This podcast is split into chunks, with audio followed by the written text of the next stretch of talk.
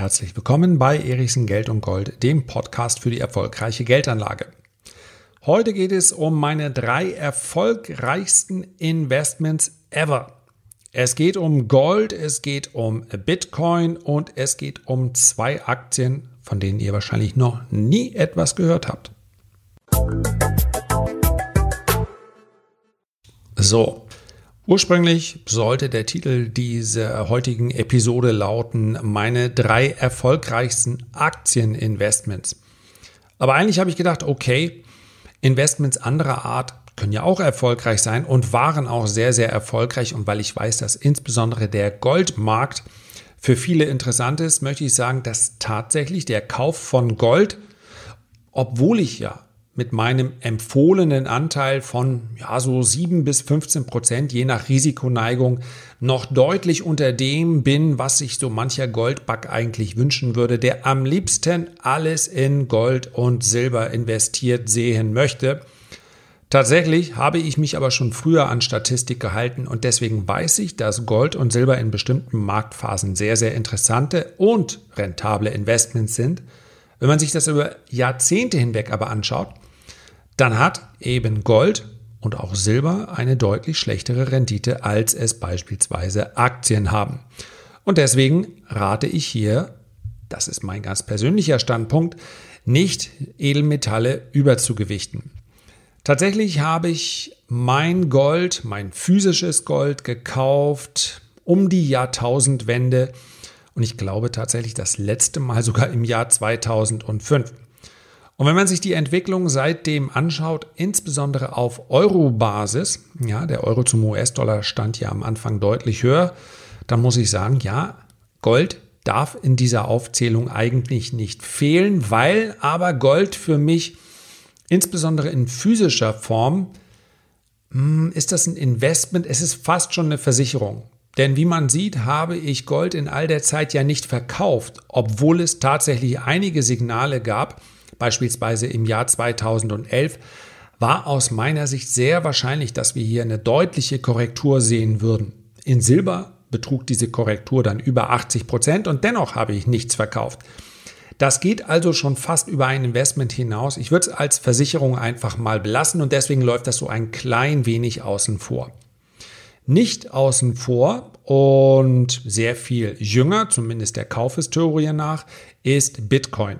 Und das ist insofern ein bisschen ironisch, dass ich das hier jetzt mit aufführe, beziehungsweise führen muss, weil ich tatsächlich als absoluter Laie, als Nichtwissender zum Bitcoin-Inhaber wurde. Ich habe mich relativ spät, zumindest im Vergleich zu einigen anderen, immer noch früher als viele, die dann später gekauft haben, damit beschäftigt und habe mich mit der Blockchain-Technologie dahinter noch sehr viel später beschäftigt. Ja, hätte ich vielleicht ein klein bisschen früher schon weiter über den Horizont hinausschauen sollen, das wäre sinnvoll gewesen, aber hätte, hätte Fahrradkette, habe ich nun mal nicht. Immerhin habe ich Bitcoin gekauft. Im Schnitt waren die ersten Käufe knapp unter 300 US-Dollar, knapp unter 300 Euro. So, das ist gemessen an all denjenigen, die mitten in den Hype hinein dann zwischen 15.000 und 20.000 Dollar gekauft haben, natürlich sehr, sehr wenig. Sehr, sehr früh, ja, und sehr erfolgreich gewesen.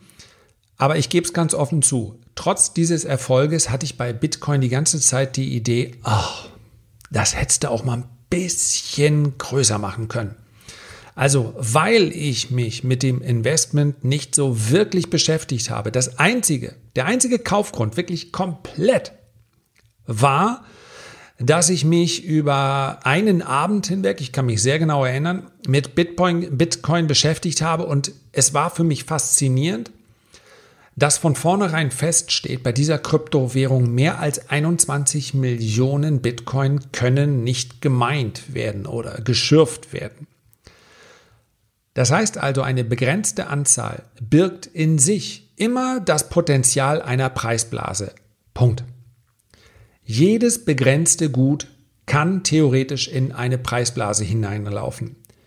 Es gibt keine Preisblasen bei Geld, weil Geld beliebig vermehrt werden kann. Sehen wir ja derzeit. Deswegen verliert Geld auch immer mehr an Wert. Das ist letztendlich natürlich auch etwas, was Gold phasenweise immer zugute gekommen ist. Ja, ich kann nicht auf Knopfdruck sagen, dann schaffen wir jetzt einfach mal doppelt so viel Gold. Das ist bei, bei Geld problemlos möglich. Bei allen Geldwerten ist das möglich.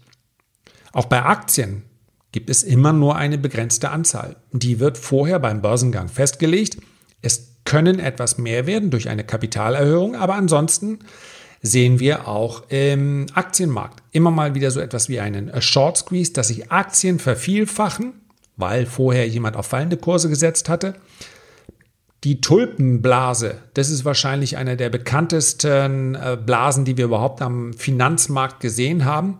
Natürlich hat es keinen Sinn gemacht, wenn eine Tulpe bzw. eine Tulpenzwiebel für 1000 Gulden da über den Tresen gegangen ist. Aber genau das ist es, was Blasen eben brauchen. Ein begrenzte, eine begrenzte Anzahl von irgendwas. Sehen wir natürlich im langsameren Bereich oder in einer langsameren Geschwindigkeit ja auch in den Immobilien. Ja, Wert im Sinne der, eines fairen Wertes Gibt es nicht. Nicht an frei handelbaren Märkten. Wenn wir uns die, den Aufschwung sehen am Immobilienmarkt in Hongkong oder in London, die gleiche Wohnung, ja, kurz nach der äh, Finanzkrise begann das Ganze mit dem billigen Geld, die gleiche Wohnung kostet heute drei, vier, fünf Mal so viel. Aber ich bin nicht glücklicher, weil ich in dieser Wohnung wohne.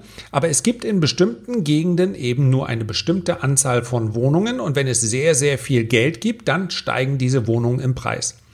Bei Bitcoin war es schlicht und einfach die Anzahl der Käufer, die immer größer wurde. Die Käuferschicht. Und das hat dann zu diesem Hype geführt. Ich habe auch einen Teil dann verkauft ich lasse mal die Episode weg, wo ich dann mein, eines meiner erfolgreichsten Videos gemacht habe, aber mit vielen, vielen Daumen nach unten, weil natürlich alle sauer sind, wenn einer sagt, mitten in den Hype hinein, so jetzt verkaufe ich auch mal was. Ich habe auch etwas zu früh verkauft. Ja, ich hätte durchaus noch ein paar tausend Dollar warten können. Egal, was mit Bitcoin passiert, es wird für mich kein Minusgeschäft mehr. Selbst wenn die jetzigen Anteile, die ich noch habe, auf Null fallen, dann äh, ist es okay, weil ich genügend, weil ich meinen Einsatz eben rausgenommen habe, im Laufe der Zeit sogar etwas mehr.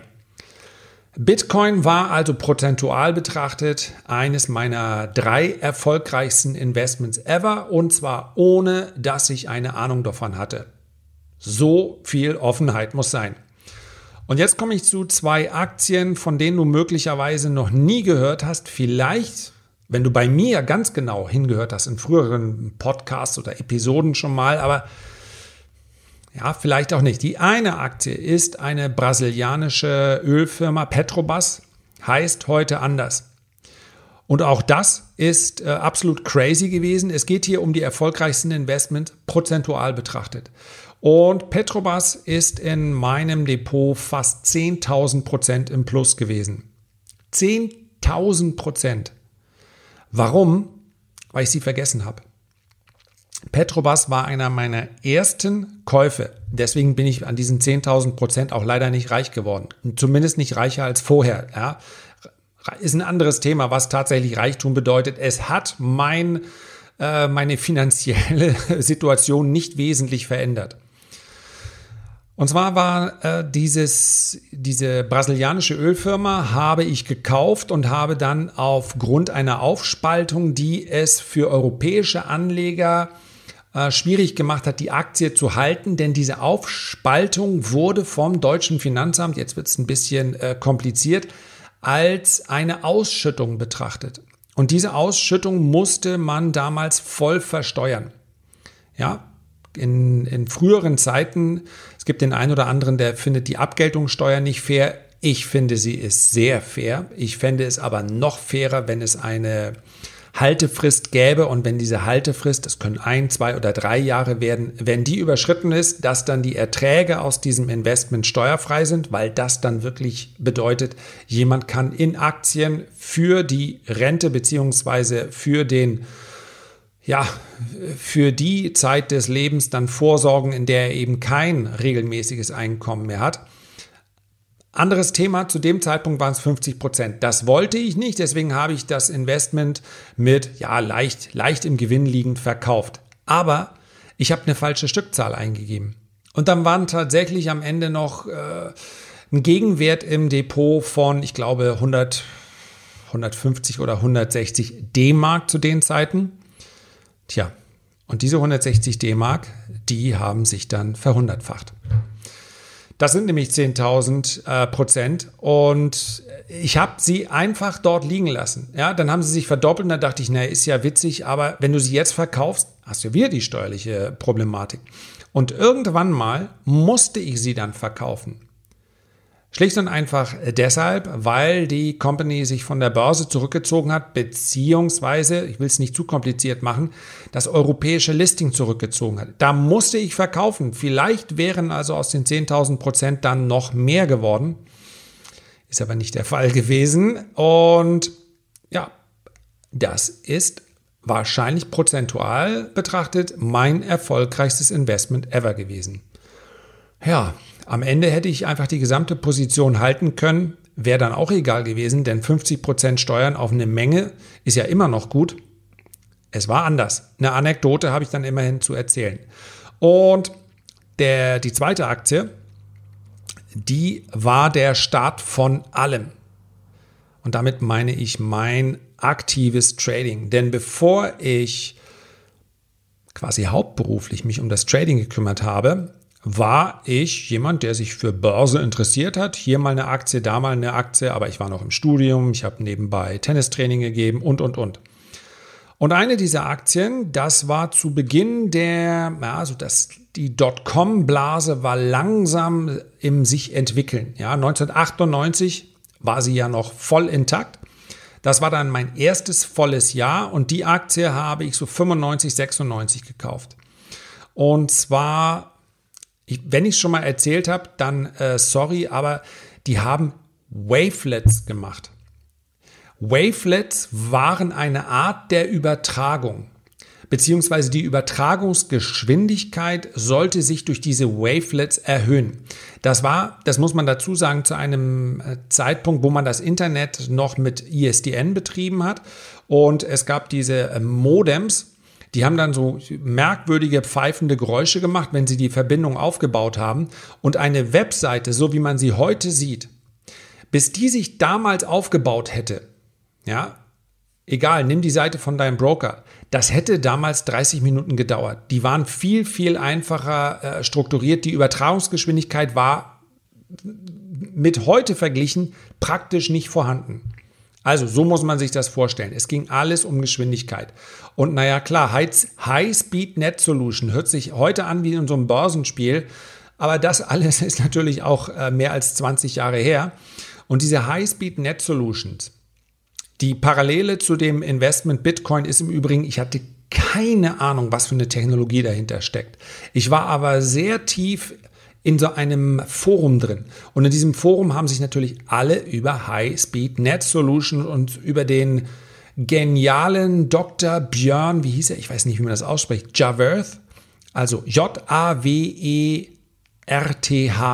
Weiß ich noch ganz genau, so hieß der äh, CEO und es gab einen der in diesem Forum gepostet hat, das war so der Star. Ja, der hat alles verstanden, der hatte auch Kontakt mit der Company. Ja, heute sagst du, naja klar, ich kenne aber der Investor Relations. Kannst du übrigens auch anrufen. Kein Problem, wenn du Aktionär bist, rufst du an bei der Investor Relations und kannst fragen, wann ist Hauptversammlung?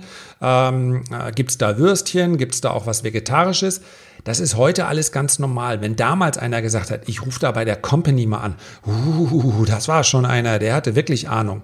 Der hat natürlich auch, ich habe keine Ahnung, ob das die Wahrheit war, der hat natürlich auch eine große Position gehabt und der hat uns so ein bisschen am Laufen gehalten. Achtung, das war hier kein, ich glaube nicht, dass es ein Fraud war, also ein Betrug. Ja, die, die Aktie war, hat nur einfach am Ende nicht erfüllt, was sie, beziehungsweise Unternehmen, was sie versprochen hatten. Dann war monatelang ein Letter of Intent mit Nokia. Ja, ich kann auch. Ich kann als Lars Erichsen natürlich jetzt hingehen und ich schreibe euch ein Letter of Intent mit Google und sage, ja, Google möchte mich als neuen CEO, der Eric Schmidt heißt der, glaube ich, ne? Äh, äh, der sagt, das, das muss jetzt der Erichsen übernehmen. Letter of Intent. Es ist eine Absichtserklärung. Ja, und da haben wir uns natürlich richtig drauf gestürzt. Also, ich kürze ab. High Speed Natural Solutions habe ich gekauft im Schnitt zu dreieinhalb Dollar an der äh, Nasdaq zu der Zeit.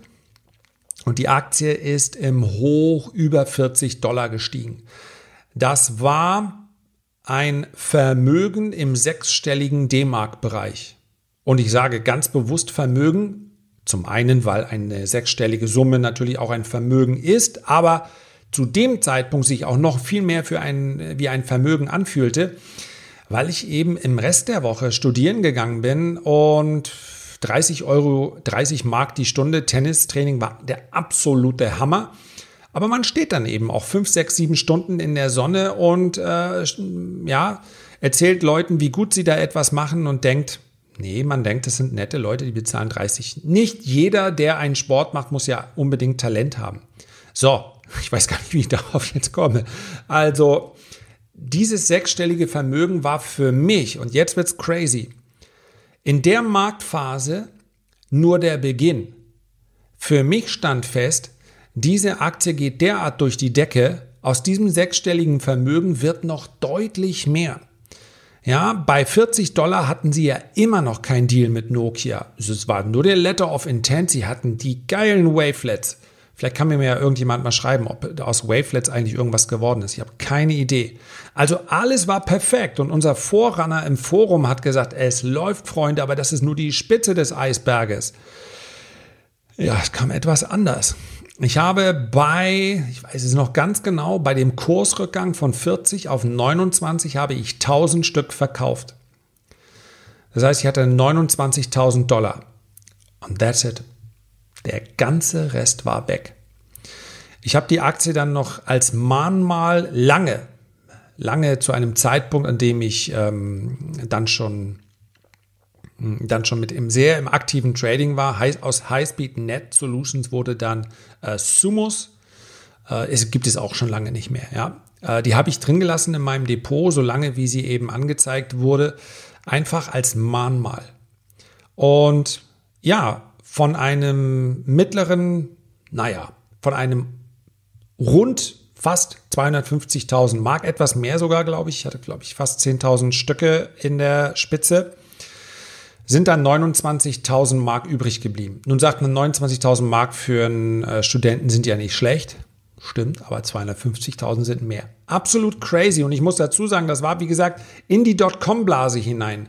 Da hat man auf so Aktien wie Landesbank Berlin, Mobilcom oder auch andere geguckt und die haben mal eben innerhalb eines Tages um 40 Prozent zugelegt. Kabel New Media, ich weiß gar nicht mehr genau, was die gemacht haben. Peter Kabel war, auf jeden Fall hat er rechtzeitig verkauft. Telefonbücher abgedrückt und in digitaler Form und dann sind sie äh, 200 Millionen an der Börse wert und, und, und. Das waren andere Zeiten, deswegen seht's mir nach und deabonniert bitte nicht den Podcast. Ähm, das, das ist einfach, ja, ist schwer zu erklären. Die Kombination aus Jugend, äh, Unwissenheit und, und Hoffnung und alles, was dazu kommt. Und eigentlich bin ich auch gar nicht so böse heute, denn prozentual gesehen, eine schöne Anekdote, absolut gesehen ist nicht so viel übrig geblieben. Aber es hat mich letztendlich dahin gebracht, wo ich heute bin. Weil ich im Anschluss gesagt habe, okay, das kann unmöglich deine letzte Erfahrung gewesen sein an der Börse. Dass du es gerade geschafft hast, rund 200.000 Mark um eine Ecke zu bringen. Weg ist Geld, wie mein Finanzierungsprofessor immer gesagt hat. Weg ist Geld. Jetzt schaust du dir das Ganze mal richtig an. Und so bin ich dann in das aktive Trading reingekommen. Und wenn du solche Problem möglichst umschiffen möchtest, weil du sagst, vielleicht ist da draußen ja jemand, der die ein oder andere Aktie mal unter die Lupe nimmt, die ich sehr für sehr vielversprechend halte und ich möchte eine zweite Meinung dazu, dann kann ich nur sagen www.erichsen-report.de. Ich mache das sehr gerne für dich und schicke dir das jeden Mittwoch raus. Den Link zu diesem Report findest du auch in der Beschreibung des Podcasts www.erichsen-report.de. Und weil ich in der Folge einige Geschäfte gemacht habe, die ein bisschen sinnvoller waren, Zwinker, Zwinker, kann ich dir diesen Report auch kostenlos zur Verfügung stellen.